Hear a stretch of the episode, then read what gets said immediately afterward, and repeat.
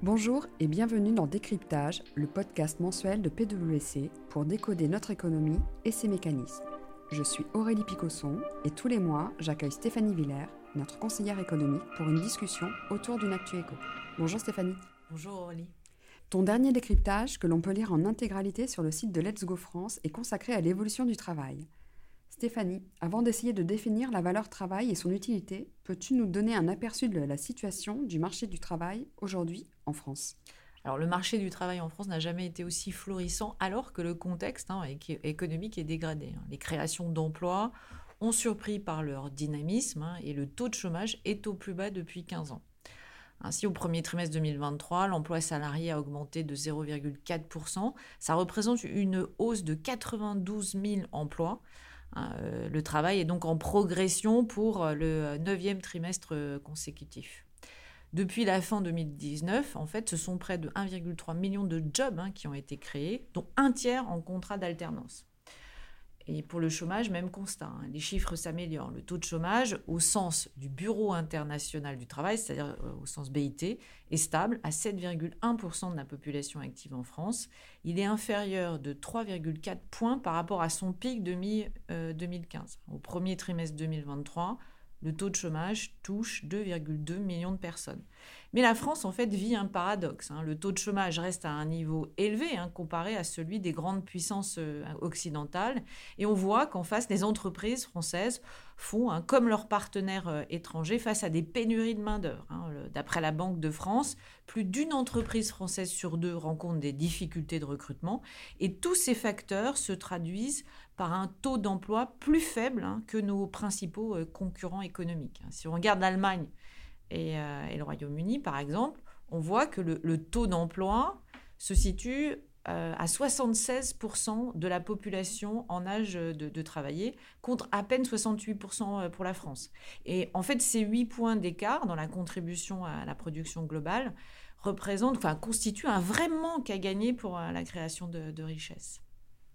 Si je comprends bien, la quantité de travail est plus faible en France qu'en Allemagne ou encore au Royaume-Uni. Alors, que peut-on faire pour résoudre cet écart? Alors, l'économie française a besoin d'un accroissement du nombre total d'heures travaillées qui induit en fait une augmentation du taux d'activité. Alors, augmenter la quantité d'heures travaillées, ça passe par deux options euh, possibles. Soit on allonge le temps de travail des personnes déjà en emploi, soit on augmente le nombre euh, d'actifs.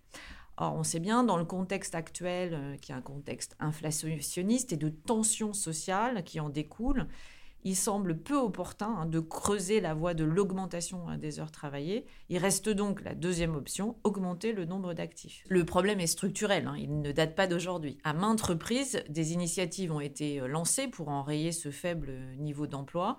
Certaines ont réussi à porter leurs fruits. On pense au crédit d'impôt euh, pour la compétitivité et l'emploi, le CICE, qui a réussi à redonner confiance aux entreprises. Et puis il y a eu aussi les ordonnances Macron de 2017 hein, qui ont euh, créé un cadre plus flexible et ont permis des créations d'emplois plus élevés. Et enfin, euh, il y a eu le, développement des contrats d'apprentissage qui permet en fait d'accompagner les jeunes vers l'emploi.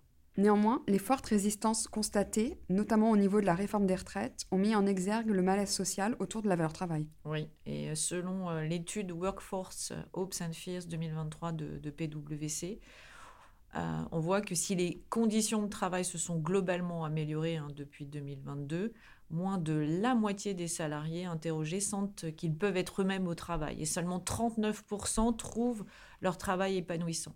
Par ailleurs, la surcharge de travail demeure une problématique persistante. Plus du quart des collaborateurs français reconnaissent euh, avoir été confrontés à des charges de travail impossibles à gérer ces 12 derniers mois. Et la génération Z et les millenniums, c'est-à-dire les plus jeunes, sont les plus susceptibles de rencontrer cette situation. Et les principales raisons invoquées sont le manque de moyens, euh, genre euh, pénurie de personnel, et les délais intenables ou déraisonnables. Ces résultats d'enquête montrent aussi une divergence de perception au niveau générationnel. Les jeunes semblent finalement plus insatisfaits que les seniors sur le marché du travail. Est-ce la bonne perception? En fait, euh, la jeune génération semble plus inquiète, notamment concernant l'avenir de la planète. on observe que les plus jeunes, c'est-à-dire les jeunes issus de la génération Z et les millenniums, ont été sensibilisés euh, très tôt aux enjeux environnementaux, notamment grâce à l'enseignement euh, qu'ils ont reçu en classe. L'école, en mêlant l'économie, le social et l'écologie, a contribué à former ces jeunes pour faire face à l'urgence des défis de demain et on en aperçoit les premiers effets. Ainsi, ces jeunes utilisent plus volontiers l'indice de développement humain, l'IDH, que le produit intérieur brut. Hein, euh, L'IDH euh, complète euh, ce dernier avec l'espérance de vie à la naissance et le niveau d'éducation. Même si cet indice a montré ses limites, il reste une première étape à la sensibilisation d'indicateurs multicritères plus proches de la réalité économique et sociale. De même, les jeunes connaissent le Gender Development Index qui, prend en compte hein, les disparités liées au genre soit les différences de situation de vie entre les hommes et les femmes. Et ces notions acquises ouvrent de nouvelles perspectives, notamment à travers la prise en compte de critères sociaux et environnementaux de manière plus prégnante au sein de, l'entreprise. Les orientations euh, de ces jeunes, ceux qui ont baigné dans l'ère du numérique et qui en ont une compréhension intuitive, euh, visent à utiliser pour la majorité le progrès technique pour rendre l'économie à la fois plus équitable et moins polluante. La jeune génération aspirerait donc à rendre notre planète plus habitable et notre croissance plus responsable. Oui, en quelque sorte, mais euh, néanmoins, il y a un autre courant qui a émergé, notamment parmi ces jeunes, qui porte l'idée d'une croissance verte impliquant nécessairement un ralentissement économique. Et ces partisans de la décroissance viennent contrarier la thématique actuelle portant sur le travailler plus pour gagner plus. Globalement, on observe euh, deux courants opposés hein, sur la valeur travail. Alors pour schématiser, le premier qui trouve écho en particulier chez les baby-boomers et la génération X considère que la quantité de travail est insuffisante et limite notre croissance potentielle et ainsi ne permet pas d'assurer la pérennité de notre système de protection sociale. C'est ce qu'on a vu précédemment. Et le second euh, mouvement, majoritairement issu de la génération Z, avec ses partisans de la décroissance, souhaite à contrario explorer le détravail pour répondre à l'urgence climatique, c'est-à-dire moins travailler pour moins polluer et ainsi pour moins consommer, car en fait on gagne moins d'argent. Et ces deux courants sont-ils vraiment irréconciliables? Pas nécessairement irréconciliables. Augmenter la quantité de travail n'implique pas obligatoirement de travailler plus, mais d'être plus nombreux à travailler. Il faut peut-être se tourner vers les inactifs et tenter, euh, pour certains d'entre eux, à les inciter au retour à l'emploi. Hein. Parmi euh, les personnes euh, inactives, au sens du BIT, c'est-à-dire du Bureau international du travail, 2 millions de personnes en France souhaitent un emploi sans être considérées au chômage parce qu'elles ne cherchent pas d'emploi ou ne sont pas disponibles. Et elles constituent ce qu'on appelle le halo autour du chômage. Et ce, nombre croît. Hein. On, note une augmentation significative hein, de ce halo autour du chômage depuis 2008. Il est passé de 1,4 million de personnes à 2 millions de personnes aujourd'hui. Alors si, le retour en emploi de ces personnes semble indispensable hein, pour accroître notre capacité de production, il reste que les modalités pour y parvenir ont jusqu'à présent manqué d'efficacité. Hein. Le besoin de formation et de mise à jour des compétences a bien été identifié, mais son application reste pour l'instant un vœu pieux. Et les partisans de la décroissance, eux, ils explorent une autre voie. Voilà, eux militent pour un changement de paradigme avec comme fer de lance la sobriété économique. De plus en plus de jeunes, notamment, même s'ils ne constituent pas encore une majorité, portent ainsi l'idée du détravail. En d'autres termes, il faut moins travailler pour moins consommer et in fine moins polluer.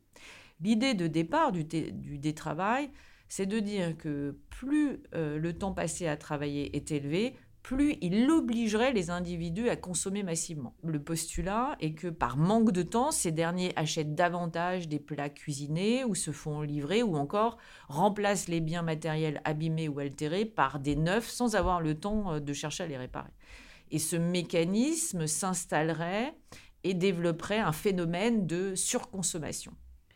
tu nous dis que le lien entre temps de travail et surconsommation est une fausse piste pour, vers la sobriété.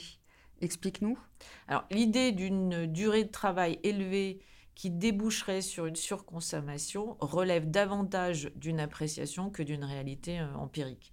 Hein, car les données observées aboutissent à des conclusions inverses. En réalité, le temps de loisir est au contraire un moment où les dépenses progressent. Hein. Les congés annuels, par exemple, sont des périodes de soutien à la consommation. Hein. Les dépenses privées sont en général plus soutenues pendant les vacances d'été et les périodes de fêtes de fin d'année. Et par ailleurs, les achats en ligne, même s'ils sont en pleine progression, ils ne représentent pour l'instant que 15% hein, des achats réalisés. Ils restent bien en deçà des dépenses en direct, c'est-à-dire en magasin. Hein, l'inertie euh, dans les comportements de consommation laisse penser que les achats en direct resteront à moyen terme l'option privilégiée par les consommateurs. Alors il faut rester euh, prudent hein, face au diktat de la sobriété qui lie le temps de travail à un risque de surconsommation. Regardons euh, le contre-exemple allemand. Hein, Outre-Rhin, le temps de travail légal varie entre 38 et 40 heures par semaine. Il est donc supérieur à celui de la France. Hein. Nous, on est à 35 heures. Pourtant, les Allemands sont de piètres consommateurs comparés aux Français. Les Allemands ne dépensent pas, ils épargnent. Pourquoi? Parce que c'est un pays vieillissant. La France, elle, à contrario, est un parfait exemple du pays qui travaille relativement peu, je mets ça entre guillemets, et qui consomme beaucoup.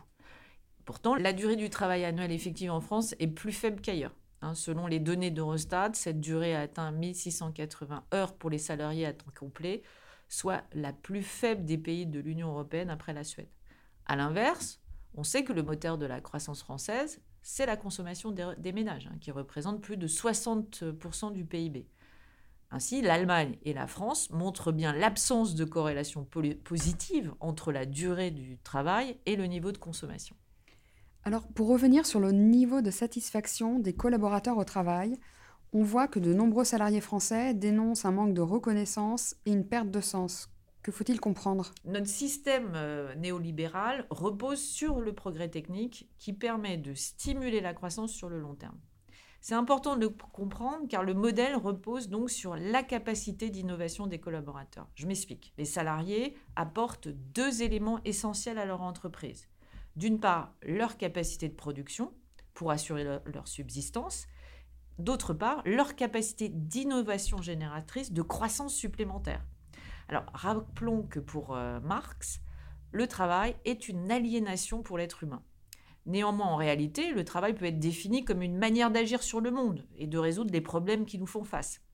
Pour reprendre les propos du sociologue spécialiste du travail Pierre-Michel Menger, euh, la valeur travail dispose de facto de ces deux polarités, la routine et la créativité. En d'autres termes, hein, le travailleur offre sa force de travail pour des tâches routinières contre salaire afin de subvenir à ses besoins, mais il lui est nécessaire de le compléter par l'agir créatif qui contribue à l'accomplissement de soi et à une forme de liberté individuelle convient donc de tenir compte de ces deux composantes du travail, les tâches répétitives évoquées par Marx et la créativité de l'agir qui offre du sens au travail. Mais si le travail permet une forme d'accomplissement, il requiert en contrepartie l'acquisition de compétences et le besoin de se former tout au long de sa vie active.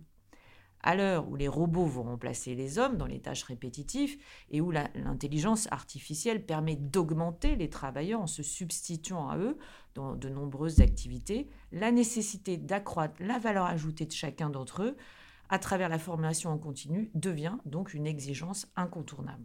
Et les résultats des études PwC sont assez rassurants dans ce domaine, n'est-ce pas? Oui, euh, la 26e CEO Survey montre que 87% des dirigeants français font de la montée en compétences des collaborateurs leur investissement prioritaire hein, de 2023. Et l'étude and Fears observe que la moitié des collaborateurs, dont 60% de la génération Z, estiment que leur entreprise met correctement à profit leurs compétences. De même, la moitié des collaborateurs s'estiment confiants hein, dans la capacité de leur entreprise à les aider dans leur développement futur.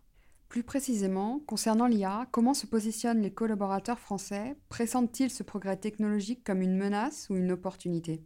Eh bien, si le déploiement technologique fait partie du top 3 des priorités des dirigeants français et constitue indiscutablement un vecteur de croissance, les collaborateurs, eux, ne l'entendent pas de la même manière.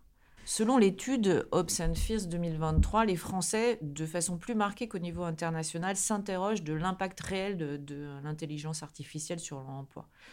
Plus du quart estiment que l'IA n'aura aucune incidence sur leur emploi à l'horizon de 5 ans. Ils sont également plus mesurés quant aux aspects positifs que peut leur apporter l'IA dans leur travail. Ils ne représentent que 19% en France à penser que cela va améliorer leur efficacité contre 31% à l'échelle internationale. Et ils ne sont que 14% à considérer que l'IA va leur permettre d'accéder à de nouvelles opportunités professionnelles contre 21% au niveau international. Comment peut-on expliquer cette divergence entre les résultats français et ceux de l'international? Alors déjà, cette perception peut s'expliquer par le profil plus manuel du panel de répondants français en comparaison avec celui des répondants euh, dans le monde. Hein. Ils sont 39% euh, de répondants euh, manuels au niveau français contre 30% au niveau international. Néanmoins, à ce stade, nous pouvons formuler deux interprétations possibles. La première revient à considérer les Français moins éclairés que les autres pour percevoir les changements que va déclencher le déploiement de l'IA dans le secteur productif.